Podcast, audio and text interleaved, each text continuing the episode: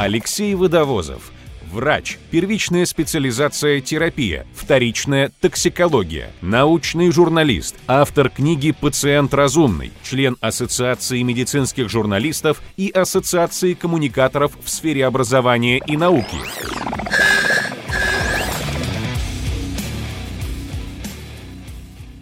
Алексей у нас присутствует на онлайн-связи. Алексей, добрый день, слышите ли вы меня? Добрый день, и слышу, и вижу. Приветствуем вас на форуме «Ученые против мифов». Прежде чем вы перейдете к своему докладу, а, мы устроим опрос. А, и обращаюсь к нашей аудитории. Можете переходить по ссылке в чате трансляции, которая там сейчас появилась, и проголосуйте, что из перечисленного уже, как вы думаете, реализовано на людях. Пересадка органов от животных, генетическая модификация лимфоцитов, печать органов для тренировки хирургов, погружение в анабиоз с последующим выведением из него, внесение в клетки правильных копий генов взамен мутантных, чтение мыслей на расстоянии, установление прямой связи между мозгом и компьютером, пересадка сознания, печать новой кожи взамен поврежденной. Интересно, как по-вашему, насколько сильно наступило на нас уже это будущее и что, собственно, получилось уже осуществить? А вопрос к Алексею. Существуют ли вообще какие-то медицинские прогнозы из фантастической литературы, которые уже на данный момент сбылись? Да, их довольно много, и они в том числе показаны в многочисленных сериалах и фильмах, э, причем э, относительно не новых, я бы сказал так. Ну, например, э, в сериале «Звездные врата Атлантида» отлично использовалась генетическая терапия. Для того, чтобы управлять устройствами и оружием древних, например, как раз людям, которые эту самую Атлантиду нашли на другой планете, им потребовалась именно генетическая терапия потому что древние э, управляли своим оружием именно таким образом, через наличие некого гена. Не знаю, уж там не уточняли, какие конкретно белки за это отвечали, но нужно было пройти генетическую терапию, и действительно это уже звучало полный рост. Надо сказать, что поскольку сегодня мы говорим о фантастике в основном, да, то вот у меня есть такой фиолетовый зерглинг, как раз э, обитатель вселенной Старкрафта. И, э, как видите, да, он с крылышками, то есть на старкрафтовском языке это будет собака с крыльями. То есть о биотехнологиях эти ребята знали все абсолютно, э, но, как вы понимаете, есть и другие вселенные в том числе. Если говорить о киберпротезах, то вот на следующем слайде у нас будет очень четко видно, что одной из первых э, вселенных, наверное, где очень широко использовалось киберпротезирование ситхами, это была вселенная Звездных войн. Да, и как раз э, Дарт Вейдер, по сути, был оснащен огромным количеством киберпротезов. Всеми, наверное, которые только возможны на сегодня, с одной стороны. С другой стороны, на следующем слайде мы видим представителей другого, э, ну, даже друг, не то что другого направления, другой вселенной. Алита, боевой ангел. Э, и там модами, различными модами технологическими, то есть, по сути, киберпротезами, были оснащены практически все герои. И задача как раз людей в этой вселенной была заработать денег и как-нибудь себя модифицировать, чтобы это использовать для э, либо для работы, либо для боев, э, либо для спортивных э, состязаний, либо еще для чего-нибудь. То есть человек без модов не считался человеком в принципе. Такая вот странная концепция. На сегодня на следующем слайде можно посмотреть э, задачу, то есть как она в принципе видится, ну, по крайней мере, мной, и я так надеюсь, разработчиками киберпротезов в том числе. То есть это максимально естественная замена частей тела, первое, второе, органов и третье, функций. И что интересно, все три направления уже реализованы. То есть это не какое-то будущее далекое. Это то, что мы сейчас с вами имеем непосредственно в нашей жизни. И на следующем слайде показано, например, довольно распространенные киберпротезы рук. Э, в том числе, да, конечно, начали, естественно, с конечностей, потому что это все-таки попроще немного, во-первых. И, во-вторых, долгое время такие киберпротезы э, были единичными, изготовленными под конкретного человека и в основном служили промо-целям. Таких людей направляли на различные шоу, на различные э, конференции. У нас они э, появлялись часто на гик-пикниках. То есть люди, по сути, показывали, смотрите, это возможно. И потом в эту сферу стали двигаться не только новые разработчики, которые посмотрели, что, о, да, смотрите-ка, это не только интересно, это не только выглядит футуристично, но это еще и действительно полезно, э, это технологично, и это действительно новая э, область, даже не то что область, а новая сфера, я бы сказал так, развития медицины в том числе. Сюда пошли инвесторы, и да, на сегодня это очень бурно развивающаяся область медицины. На следующем слайде я хочу показать, э, какие нужны особенности да, для киберпротезирования. Дело в том, что, например, старые операции по ампутации конечностей сейчас не подойдут. Для многих киберпротезов э, требуется сохранение и сухожилий в том числе. То есть мы как бы сшиваем между собой сухожилия мышц, которые управляют, ну, например, голеностопным суставом. То есть даже оперативное вмешательство, подготовка к киберпротезированию будет выглядеть иначе. Зачем? На следующем слайде очень хорошо видно, что э, информация о том, что мышце нужно сократиться, естественно, она передается из головного мозга через спинной мозг, через нервы определенные, э, и мы получаем импульс, нервный импульс. Мы даже не, не обязаны э, ставить некое специальное, очень сложное устройство, например, в киберпротез, достаточно просто передать усилия с сухожилий мышцы. Вот для чего мы их и соединили. Вот когда они соединены между собой, а мышца сокращается, и мы понимаем, да, и киберпротез тоже поймет, в какую сторону нужно какое движение совершить. Другое дело, что э, на следующем слайде хорошо видно необходим период обучения и адаптации. То есть почему, в чем кибер этого протеза, то есть кибернетичность в чем? Э, в том, что он действительно позволяет совершать абсолютно те же самые движения в том же объеме во всех плоскостях, э, которые были бы возможны и для обычного анатомического сустава. А вот если мы говорим, например, о э, системе обучения, да, то есть этот протез запомнит необходимые усилия, которые передаются с мышц, сухожилий, со всего остального, и будет уже дальше транслировать их в правильные движения. Здесь и человеку нужно привыкнуть к тому, как конкретно будет реагировать это устройство, и устройству нужно пройти период обучения, чтобы понять, ну, в кавычках, конечно, понять, что конкретно хочет человек. На следующем слайде показано практическое применение киберпротеза, то есть человек э, находится на вертикальной стене, занимается скалолазанием. А, и при помощи киберпротезов это реально возможно. Почему? Потому что не только обеспечивается точность и абсолютная полнота движений, но и присутствует обратная связь, потому что это важно. Когда у нас нога обычная, нормальная, из кожи и плоти, то она, по сути, передает и информацию о поверхности, на которую мы ступаем. И наклон, и поверхность э, скользкая, не скользкая, есть какие-то выступы, еще что-то в этом роде, за счет микровибрации, например, мы можем получить обратную связь, то есть информацию от киберпротеза о той поверхности, на которой он находится. И получается так, что мы протезируем сразу несколько функций. То есть и, собственно, моторную функцию передвижения, и обратную связь. То есть это действительно абсолютно полноценная и максимально физиологичная замена утраченной конечности. А, надо сказать, что а, протезирование функций может быть и иным. На следующем слайде известнейший кадр из э, вселенной чужих, экзоскелет. Да, он такой рабочий, можно сказать. Э, на самом деле, конечно же, экзоскелеты к нам пришли из армии.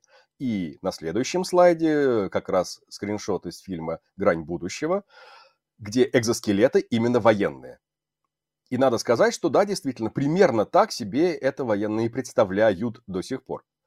Что важно, чтобы такой человек, такой солдат мог носить максимальное количество вооружения, экипировки и прочей, а, желательно как можно более длительное время. Проблема пока что в источниках энергии, потому что с ними, с их автономностью у нас пока что большие проблемы. Ну хорошо, полтора-два часа. За это время никакой особой боевой задачи не выполнишь, нужно часов 8-10, а лучше сутки. И лучше, чтобы это были сменяемые батареи и все такое прочее, еще и компактные. Нет, такого не получается, но для гражданской медицины подходит. Поэтому на следующем слайде, например, мы видим, э, как проходит обучение экзоскелета. То есть это точно такой же протез, нам нужно его тоже обучить. Да, конечно, он будет более масштабным.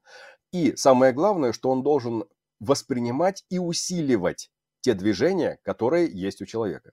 Когда это используется, например, при э, прогрессирующей миостении. Что это означает? У человека есть мышцы, и к ним идет сигнал. Но по причине заболевания он либо угасает, либо не доходит до конца, либо мышцы не могут нормально отвечать полноценным сокращением, для чего нужен экзоскелет в такой ситуации, чтобы усилить мышцы до необходимого ну, либо сокращение, да, либо расслабление, либо движение, либо еще что-то в этом роде. То есть мышца только начинает это движение, а экзоскелет заканчивает его. На следующем слайде это скриншот уже из первой градской больницы города Москвы, где практическое применение таких экзоскелетов э, изучается. И на практике, то есть еще раз, это уже не только какие-то лабораторные образцы, это непосредственно то, что используется в клинической практике и для реабилитации, и много еще для чего.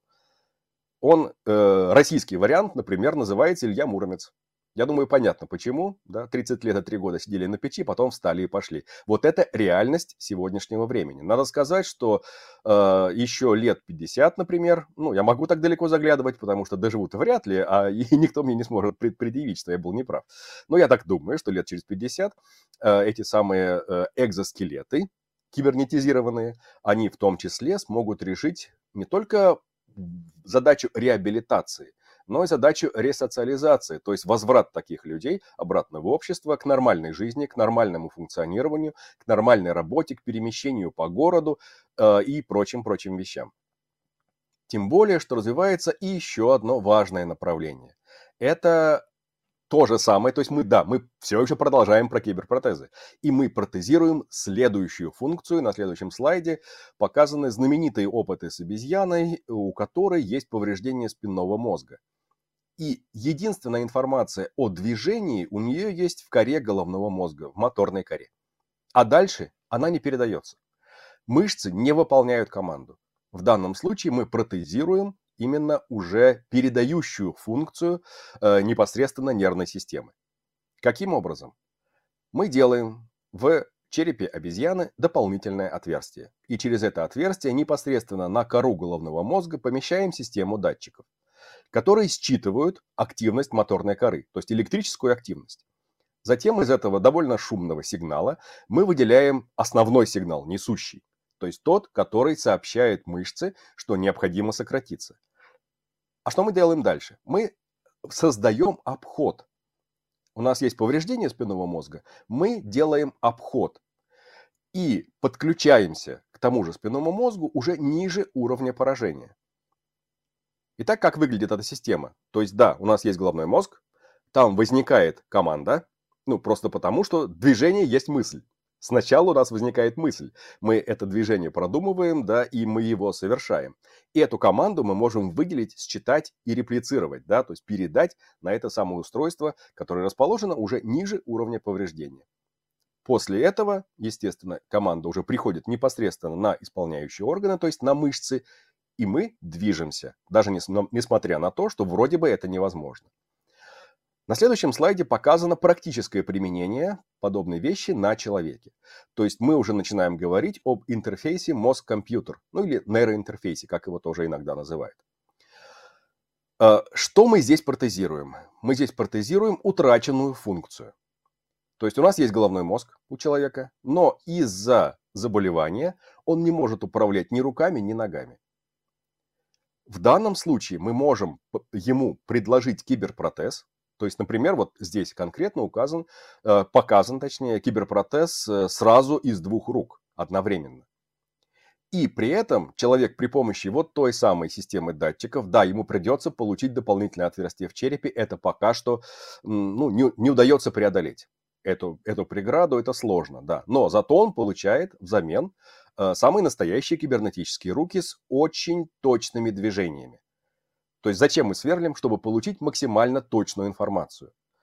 Что возможно, не только вот такое лопание шариков, что называется, но вот конкретно этот человек после длительного обучения смог, например, пользоваться столовыми приборами, то есть ложкой, вилкой, ножом, И вот этими двумя руками мы обучили человека, мы за, затем поместили на него этот киберпротез, и за счет нейроинтерфейса он управляет. То есть у него есть мысль, а работают уже кибернетические руки. Вот настолько все сегодня высокотехнологично. Однако не обязательно сверлить череп. На следующем слайде э, показаны фотографии Анны Харужей, она будет выступать следующей в том числе, э, с соревнования нейротлон в доковидную эпоху они регулярно проводились э, в Самаре, да, после э, нейроконференции, и здесь как раз можно увидеть другие варианты управления некоторыми устройствами. Мы все еще говорим о протезировании функций. В данном случае, опять же, функция движения.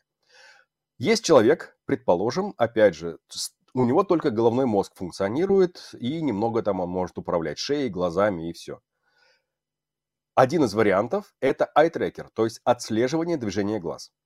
Конкретно здесь такая коляска. В зависимости от того, куда человек перемещает глаза, коляска туда и направляется. А на следующем слайде второй вариант управления точно такой же коляской.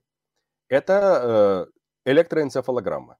Да, конечно, здесь сигнал гораздо более шумный, с ним очень сложно работать, но тем не менее возможно сегодня научились упро- вы, вы, вычленять оттуда, из этого потока, основной а, основной посыл. То есть направо, налево, предположим, там ускориться, замедлиться. То есть такие простейшие команды по управлению. Но все-таки, да, они существуют, и, как видите, это разработки российские в том числе.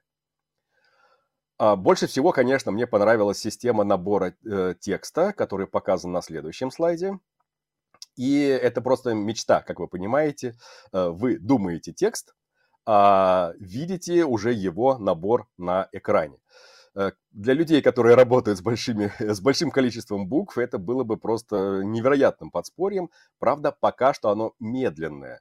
Вот на следующем слайде очень четко видно, что человек, который победил в этом конкурсе, он набрал фразу «Привет, запятая, Самара, точка» за 7 минут 9 секунд. С одной стороны, конечно, это очень медленно, а с другой стороны, лиха беда начала. Я думаю, что еще научится. Следующий раздел на следующем слайде э, – это наноботы. Конечно же, как же без них, э, естественно, ни один фантастический сериал, ни одна фантастическая сага без них не обходится. Например, на следующем слайде есть кадры э, в левой части. Это то, что касается доктора Кто. Там были такие наногены, они назывались, и они пытались модифицировать людей, но не знали, как люди на самом деле выглядят. Э, первый мальчик, который им достался, носил противогаз. Это было во время Второй мировой войны, во время бомбежек Лондона. И, соответственно, потом всем своим следующим людям наногены при, приращивали эту самую противогазную маску, пока не получили нормальный настоящий образец и не выяснили, как правильно нужно собирать человека. Второй вариант – это вселенная «Звездных врат», э, сериал «Звездные врата», все его, скажем так, разделы, которые касались репликантов. Это то же самое, то есть тоже наноботы мельчайшие, которые в том числе обладали сознанием, могли копировать людей, создавать их, могли быстро э, замещать потерянные органы, да, и устранять болезни и прочее, прочее. Не всегда были дружелюбно настроены к людям. Это тоже довольно большая проблема. Одно дело создать эти самые боты, и совершенно другое управлять ими без вреда для человека. На следующем слайде мы видим, что это тоже реализованная задача. Как бы это странно ни звучало, но сегодня возможность работы с организмом на уровне клеток при помощи а, автономных устройств, это важно, да, то есть чем характерен нано или микробот. Здесь важно понимать, что есть как бы наноразмерная шкала, это 10 минус 9 метра, и микроразмерная шкала, то есть 10 минус 6 метра. Очень много устройств микроразмера. Нано тоже есть, и они постепенно приходят к нам в медицину, э, но э, этих ботов много. Почему бот? Потому что робот, да, то есть он должен самостоятельно выполнять некоторые функции и обеспечивать энергией себя сам. Здесь есть несколько вариантов. Мы можем передавать ему эту энергию, например, ультразвук, э, что-то вроде инфракрасного излучения, близкое к нему. Это один вариант. А второй вариант, например, наш организм содержит огромное количество э, химических соединений, энергию которых мы можем использовать. И такие двигатели на сегодня имеются. Что интересно, их много. И объем рынка уже сейчас, вот на 2020 год, объем рынка наноботов оценивался в 120 миллиардов долларов. Медицинских наноботов, что важно. И прогнозы довольно оптимистичны. Если кто-то хочет вкладываться в это направление, обещают среднегодовой рост примерно плюс 25% на ближайшее десятилетие. И опять же говорят, что через 10 лет э, рынок э, вот именно устройств медицинских будет представлен на 35% наноботами.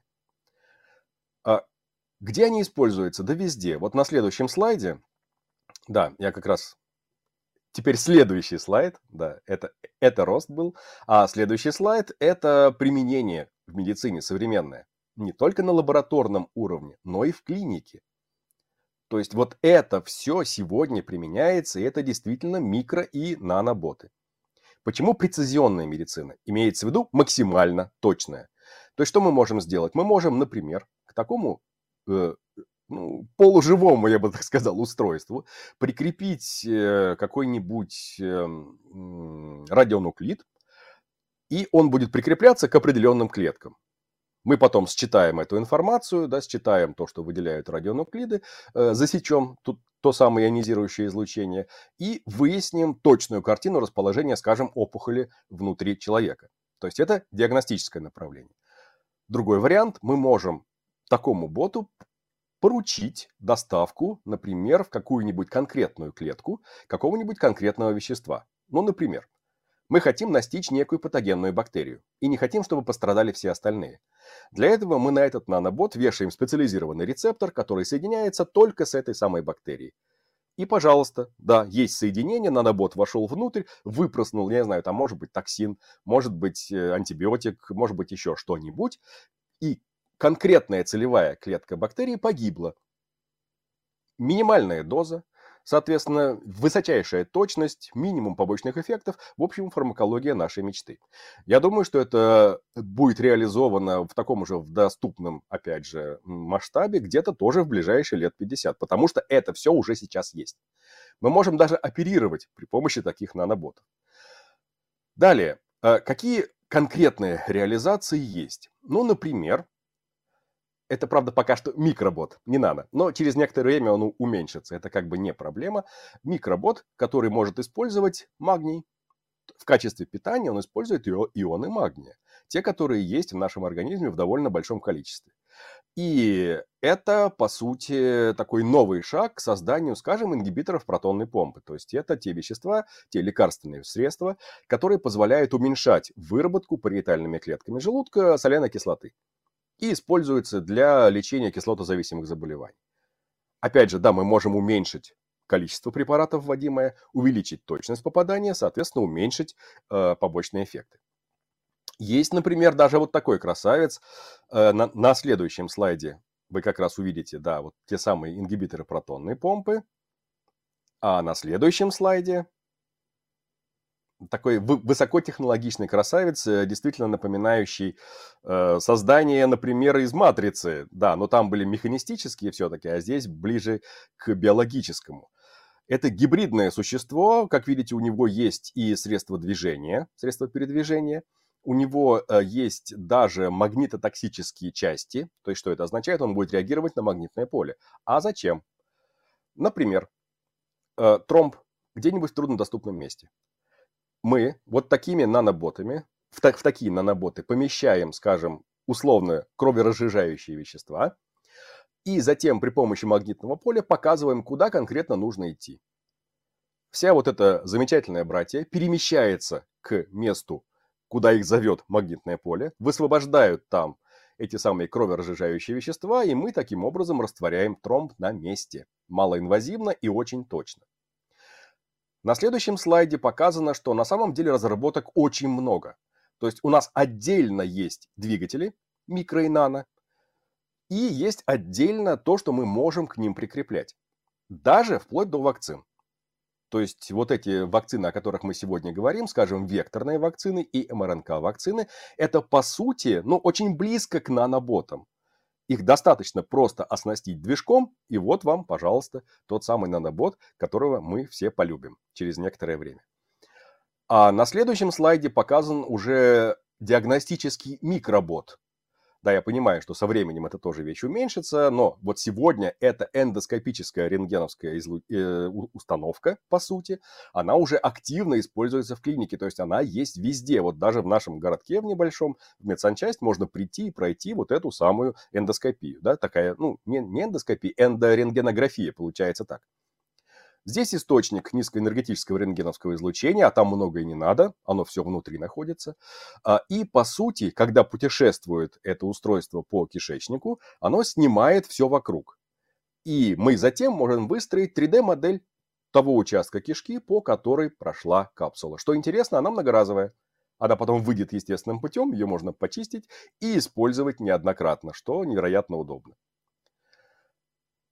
И третья часть на следующем слайде. Знаменитый кадр, да, из, опять же, вселенной чужих.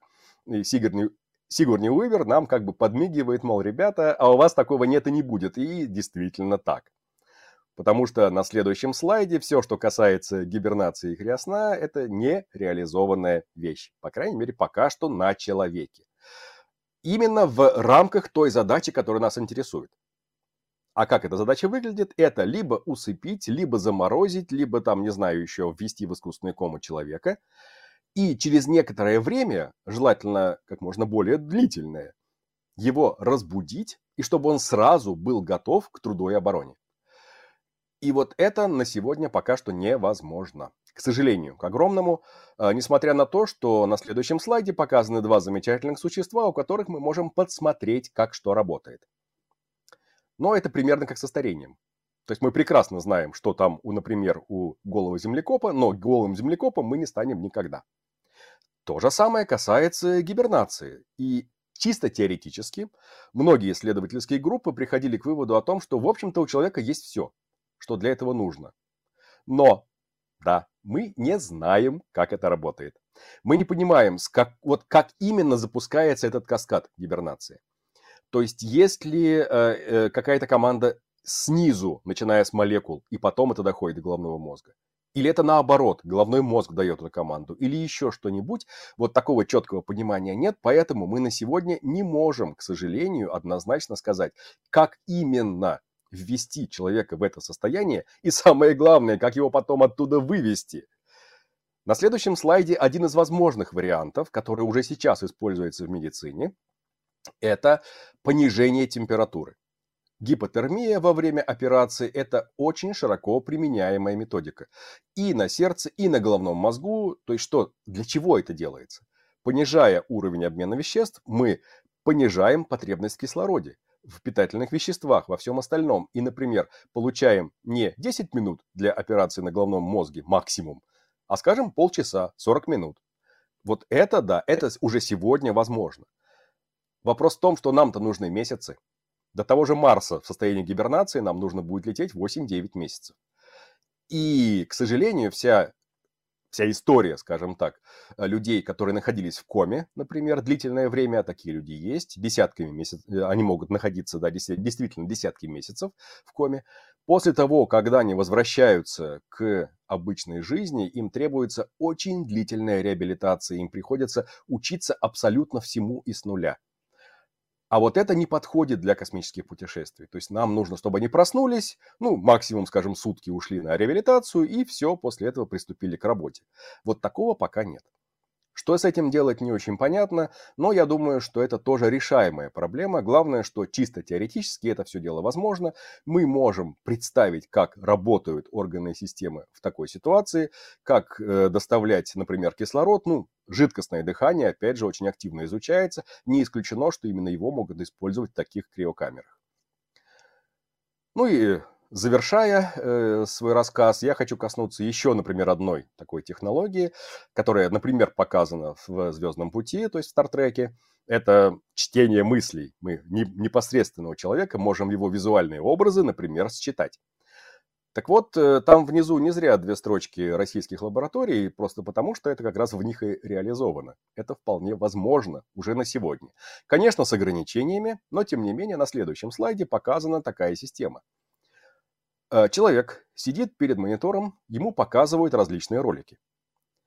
На нем это самая шапочка для снятия электроэнцефалограммы. Здесь, конечно, огромное количество датчиков, гораздо больше, чем обычно. И, как видите, вот эта коса с проводами, да, с как раз по которым будет идти сигнал считываемый, она уходит в комнату к экспериментаторам. То есть экспериментаторы не видят то, что видит подопытный.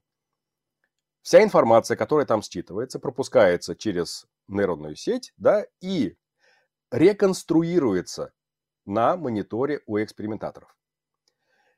И на сегодня надо сказать, что действительно кое-что увидеть мы можем. На следующем слайде даны сравнения. То есть слева, э, слева направо у нас идет сначала образец, ну, например, водопад, а затем то, что удалось реконструировать в соседней комнате. Да, конечно, если это быстрое движение, скажем, гидроцикл, головоломка, э, гоночный автомобиль, видно плохо, то есть размазано и не очень понятно, о чем речь. А, например, если вот, пожалуйста, водопад или человеческое лицо, оно вполне себе читабельное.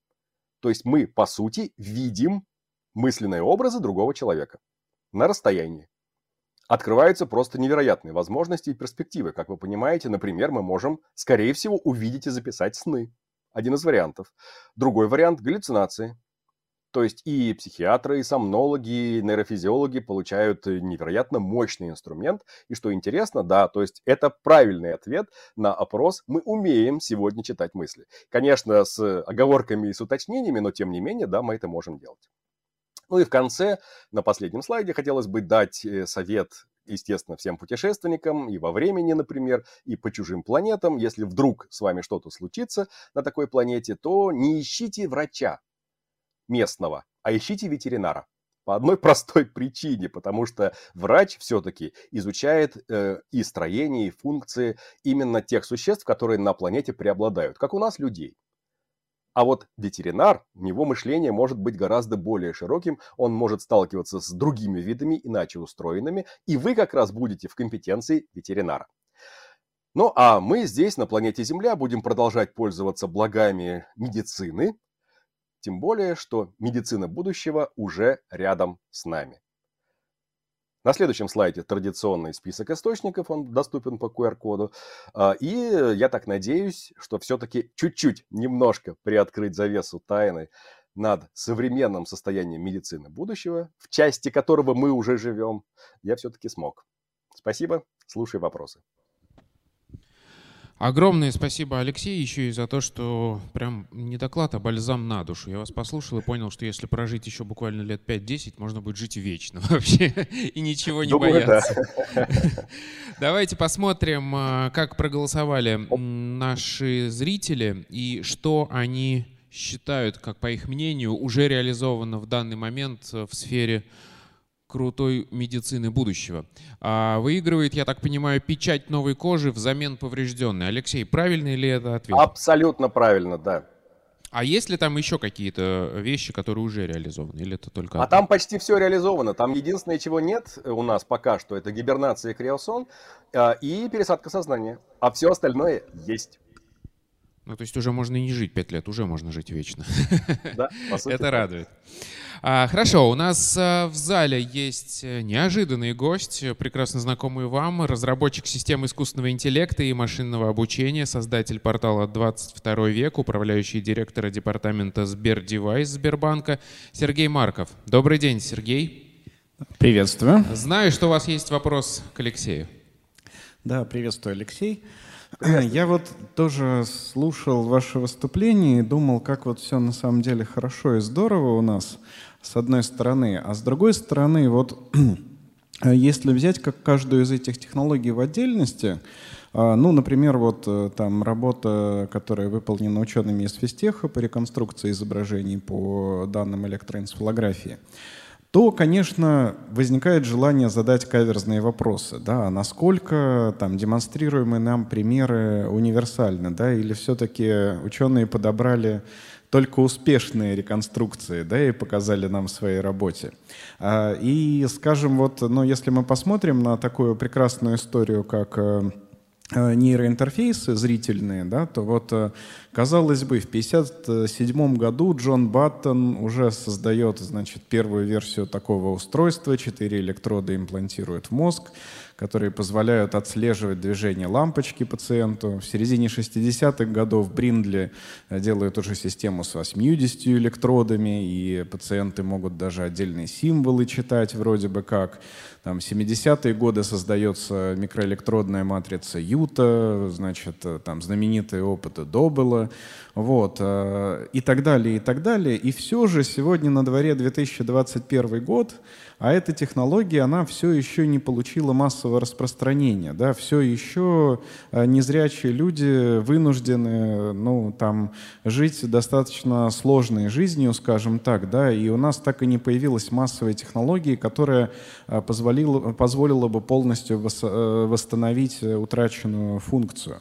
А с чем вот с вашей точки зрения связаны все-таки такие серьезные задержки в развитии этих технологий, да, то есть вот я смотрю сейчас на эти прототипы и думаю, ну, если вот они сейчас на уровне там 50-х годов в области э, искусственного зрения, да, то я точно не доживу до, до того, как каждая из этих технологий превратится в реально работающую, применяемую систему да, и получит массовое распространение. Почему все-таки так медленно развиваются эти технологии? А, я бы сказал, что они развиваются неравномерно. То есть вот то, что я сегодня показывал, это в основном, в подавляющем большинстве случаев, протезирование двигательной функции. Мы ее более-менее хорошо знаем. Она относительно простая, по крайней мере, если сравнивать ее со зрительным анализатором, потому что он сложен невероятно. И я думаю, что многое связано с тем, что мы еще даже до конца его не изучили.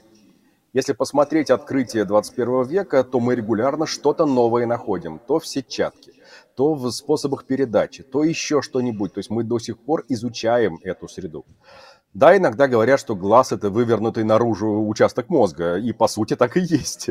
Э, настолько он сложен. Думаю, что это связано именно с этим, да, с тем, что мы очень мало знаем, э, в принципе, о том, как работает зрительный анализатор и зрительная функция. Именно поэтому протезировать ее невероятно тяжело. Сейчас мы пользуемся тем, что знаем хорошо и что относительно просто можно протезировать, то есть как раз двигательная функция. Отлично, спасибо большое. А, давайте теперь перейдем к вопросам зрителей. Их у нас очень много накопилось, поэтому сейчас мы протестируем Блиц-опрос э, для вас. Алексей, э, у вас будет три минуты, за которые вам нужно ответить на максимальное количество вопросов. Контролируемый гипотермический анабиоз у человека. Насколько реальна такая технология в ближайшую сотню лет? Думаю, вполне реально. Скорее всего, туда в первую очередь придет э, эта техническая мысль, тем более, как я сказал, гипотермические операции уже используются активно. Кондрат спрашивает, доживем ли мы до внедрения искусственных утроб для вынашивания эмбрионов человека? Да, доживем. Это довольно, опять же, быстро развивающаяся технология, и кое-что на животных уже продемонстрировали. Думаю, до человека, опять же, в ближайшую лет сто это может дойти. Скорее всего, будут затыки в этических вопросах. Вот это точно. Валентин из Минска. Как вы думаете, сможем ли мы когда-нибудь скопировать человеческое сознание на цифровой носитель? А вот у нас как раз сидит Сергей Марков, который нам рассказывает, что да, это возможно, э, но, правда, не быстро. Будем ждать точку сингулярности хотя бы для начала, а потом уже все остальные блага такой пересадки. Денис Рассказов из Нового Рингоя. Как, когда уже нанороботы научатся восстанавливать человека изнутри, и мы обретем вечную жизнь?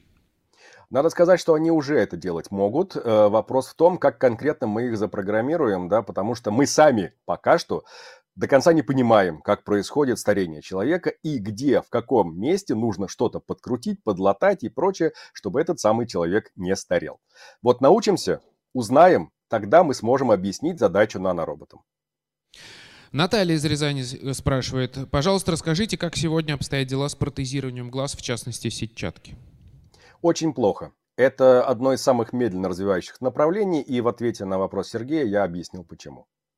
Угу.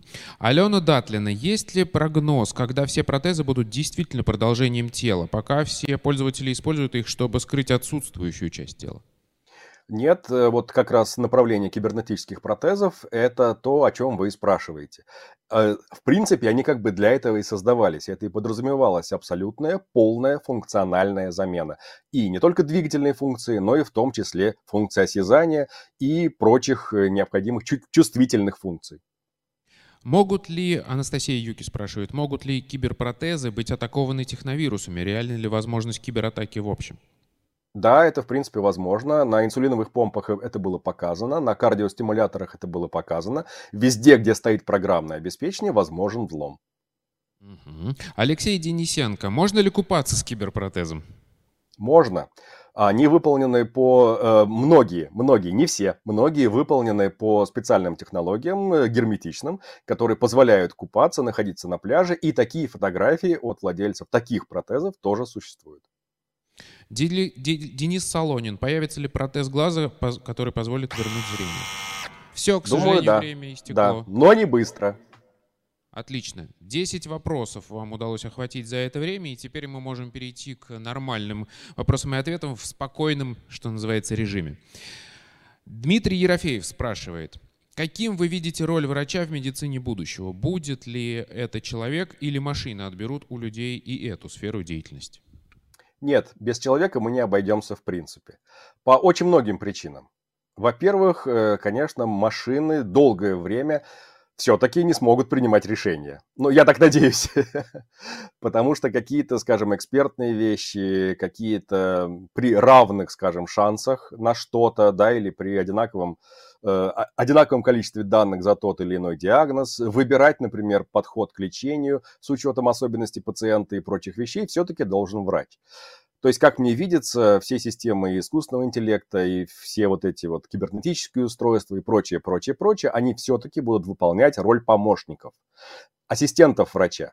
То есть не врачебную функцию все-таки в первую очередь достанется диагностам. Да, вот их жалко. Скорее всего, от них как раз избавиться первыми. А вот если мы говорим уже о врачах терапевтического направления, особенно хирургического, то хирурги долгое время будут управлять каким-нибудь роботоассистируемым комплексом ну, как сейчас да Винчи. Самостоятельно он оперировать будет вряд ли, потому что все-таки без человеческого, вот без вот этой человеческой способности параллельно вести несколько процессов, да, и выбирать их по таким вещам, как опыт, интуиция и прочие-прочие вещи, ну, вот это пока что машины, насколько я знаю, не умеют делать. И самое важное, кто-то должен сесть из-за ошибки. То есть, если будет доказанная ошибка, ни одну машину не посадят. А врач для этого подходит как никто другой. Это самый печальный аргумент, как мне кажется. Дмитрий Решетников из Москвы. А, допустим, мы сделали электронные глазные протезы, которые позволяют в том числе видеть в ультрафиолете. Мозг сможет научиться обрабатывать эту новую для него информацию напрямую или придется ее адаптировать во что-то привычное? Есть ли примеры таких исследований? А, примеры таких исследований есть. Есть люди, которые себе э, вместо, например, хрусталика, который удалялся из-за катаракты, вставляли в том числе э, то, что называется умные линзы, да, с, э, в том числе с небольшим заходом в ультрафиолетовый диапазон. А, надо сказать, что принципиально их жизнь при этом не особо изменилась. Я так думаю, что она гораздо больше изменится, если мы пойдем в сторону инфракрасного излучения. Да, вот там могут начаться проблемы. С ультрафиолетом просто человек получает дополнительный ярко-белый цвет, а, который характеризует некоторые предметы. Да, то есть так вот ярко мы начинаем их видеть как яркие точки. В основном это мешает я бы сказал так, и особой потребности в этом нет. Видеть ультрафиолет нам ни к чему, потому что в основном это удел насекомых, и они э, для того, чтобы прицеливаться в конкретный цветок, зачастую как раз этим и пользуются. Человеку было бы, на мой взгляд, гораздо интереснее получить инфракрасное зрение, да, для того, чтобы видеть в темноте, и вот это как бы совершенно другая история. С ультрафиолетом есть такое, да, но люди как бы не сильно в восторге.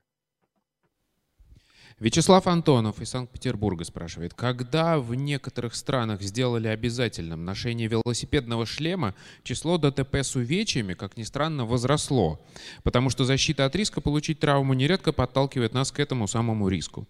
Не получится ли так, что медицина будущего, способная вылечить почти все, станет катализатором человеческой безрассудности, и мы получим серьезную социальную проблему? Это действительно хороший вопрос, и он обсуждается и биоэтиками в том числе, и социальными антропологами, и прочими людьми. Но тут нужно понимать, да, что это все-таки их, как бы, их епархия, их страхи, их риски, все остальное. Я нахожусь немножко с другой стороны, да, со стороны пользователей достижения современной медицины, и мне хотелось бы верить, да, что успеют в том числе и специалисты по социологии, специалисты по этике, они успеют за развитием медицинской науки и, самое главное, не будут ей мешать. Потому что такое, к сожалению, бывает, да, когда этики нас догоняют, они начинают нас очень сильно тормозить. Михаил из Мюнхена спрашивает. Вы упоминаете про то, что киберпротезами и их владельцам необходимо обучение, чтобы работать. Я вспомнил да. повесть о настоящем человеке, где Моресев долго обучался пользоваться деревянным протезом и в итоге сумел управлять самолетом. Будут ли новые киберпротезы осваиваться быстрее и легче, чем обычные деревянные?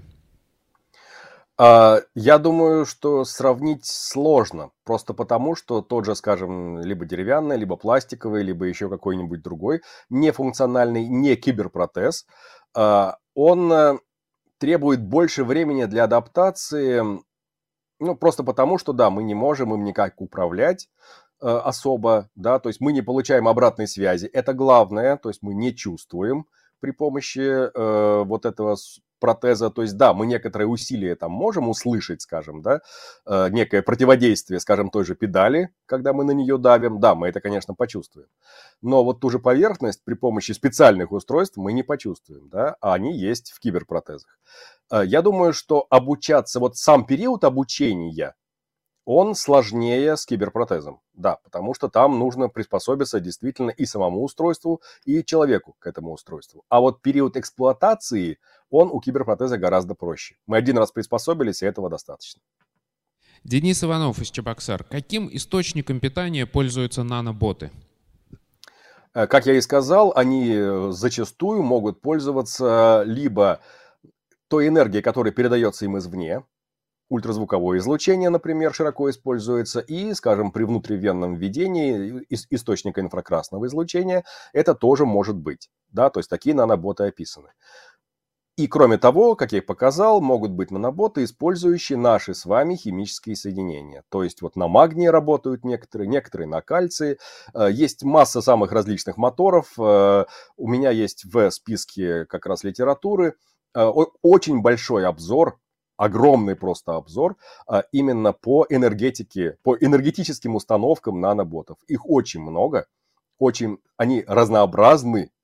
А, и, например, э, некоторые из таких наноботов за счет энергии, скажем, течения крови могут идти против движения. Это называется принцип движения сперматозоидов. То есть это тоже используется. Так что источники питания внутрь этих наноботов не включены. Андрей из Омска. А, Алексей Валерьевич, а операции хирургические через интернет уже проводятся, проводятся с использованием специализированных роботов? Если нет, то когда к нам придет подобная онлайн-медицина? Есть, есть, есть. Такое есть. Уже пробовали такое делать, э, когда оператор находится, скажем, в Соединенных Штатах, а робот, э, роботоассистируемый комплекс, точнее так, да Винчи, находится в какой-то другой стране. Были и с нашей страной такие телемосты, и внутри нашей страны были такие телемосты. По большому счету, да, действительно, современная техника позволяет разносить пульт оператора и роботассистируемый комплекс на довольно большое расстояние. Если э, лаг связи небольшой, то действительно мы можем выполнять такие оперативные вмешательства, и это хорошо. То есть человек с высокой квалификацией, например, которых в стране немного, он может этих самых пациентов ему не обязательно свозить этих пациентов со всей страны, собирать к нему куда-то в его центр, а он может в определенные дни несколько там операций одновременно в разных удаленных э, участках страны проводить, и это, конечно, здорово. Другой вопрос, что, безусловно, на месте должны быть хирурги, на месте должны быть ассистенты, потому что если вдруг что-нибудь пойдет не так, да, там рухнет интернет, например, или там сосед с перфоратором случайно не, не в ту фазу попадет, да, или еще что-нибудь в этом роде, варианты возможны всякие. Поэтому, конечно, люди, которые в случае чего смогут перехватить управление операцией, да, они нужны на местах в том числе. Но такое уже есть, уже сейчас, да. А, Александр Молотов, э, что вы думаете про использование жидкостной вентиляции легких? Подобные эксперименты проводились в прошлом в СССР и США. И, насколько я слышал, это более эффективно, чем воздушная вентиляция. В связи с эпидемией COVID-19 и повышенной востребованностью в аппаратах ИВЛ, есть ли подвижки в данной области из-за недостатка аппаратов ЭКМО? Да, есть. Это изучалось довольно активно. и было показано, что возможно даже ректальное дыхание. То есть такую жидкость вводили с обратной стороны желудочно-кишечного тракта и получали, в общем, довольно неплохой эффект, сравнимый с эффектом ЭКМО. Другой вопрос, что, конечно, на пациентах пока такое не обкатывали, но на лабораторных животных это было получено. Довольно интересные результаты, я бы сказал так, и очень перспективные, а, в том числе и в смысле гибернации, да, помещения в какие-то там стазисы, анабиозы или прочее-прочее. Не исключено, что легкие нам вообще не потребуются в этом случае. Следующий вопрос. Андрей Сальников. Можно сделать какой-то обходной киберпуть для нейросигналов для страдающих ДЦП? Там же проблема в том, что импульс не может правильно дойти до получателя. А, с этим сложнее, потому что там нарушение как раз в головном мозгу. А, мы можем лучше всего протезировать эти функции именно в обход, причем такой в большой обход. Внутри мозга мы все-таки пока что ориентируемся слабо. Но я думаю, что вполне такое возможно. То есть эти вещи реальны. По крайней мере, для внутримозговых э, нарушений, скажем, при болезни Паркинсона, уже есть э, очень интересные решения. Мы, правда, пока не очень понимаем, как оно работает. То есть мы нашли глубокую стимуляцию мозга, например. Существуют специальные такие воротники, которые надеваются на пациентов, и они позволяют полностью убрать тремор но мы еще не разобрались, как это работает. Вот когда разберемся, я думаю, что тогда многие проблемы и с судорожными синдромами, в том числе и с нарушениями передачи сигналов при ДЦП и при многих других заболеваниях мы сможем с этим справиться. Хорошо, а теперь вам предстоит непростая задача выбрать самые интересные вопросы из тех, что были заданы. Я вам перечислю кратко то, что сейчас прозвучало. А, про врачей в медицине будущего останется ли для них место? Электронные глазные протезы, которые видят в непривычных для нас спектрах, а, вопрос социальной проблемы слишком развитой медицины, которая будет провоцировать на риск. А, вопрос про анабиоз у человека, насколько это реальная технология. А, вопрос про искусственные утробы для эмбрионов человека. Можно ли скопировать человеческое сознание на цифровой носитель? Когда надо роботы нам подарят вечную жизнь? И киберпротезы, насколько сложно с ними обращаться и учиться, в отличие от обычных деревянных. А, протезирование глаз, в частности сетчатки. А, про питание нанороботов. А, про онлайн-медицину, в смысле использующую роботов. Про жидкостную вентиляцию. Про обходной путь для нейросигналов. Вопрос про протезы, которые используют как действительно продолжение тела своей. А, и а, вопросы еще. Еще три осталось. Как много вы ответили? Э, Кибератаки на ну, киберпротезы. Да-да-да. Ну, я уже, в принципе, выбрал, Михаил. Можно дальше не перечислять. Э, Отлично. Вопросы, да, то, что касается э, социальных и этических вопросов. Не убежит ли медицина слишком далеко и сможет ли за ними угнаться этика и социология? Отлично. А, действительно интересный вопрос. У вас появились вопросы. Вы с чем-то не согласны? Пишите комментарии с хэштегом постскриптум. Докладчик будет отвечать на ваши вопросы в прямом эфире на канале «Лаборатория научных видео».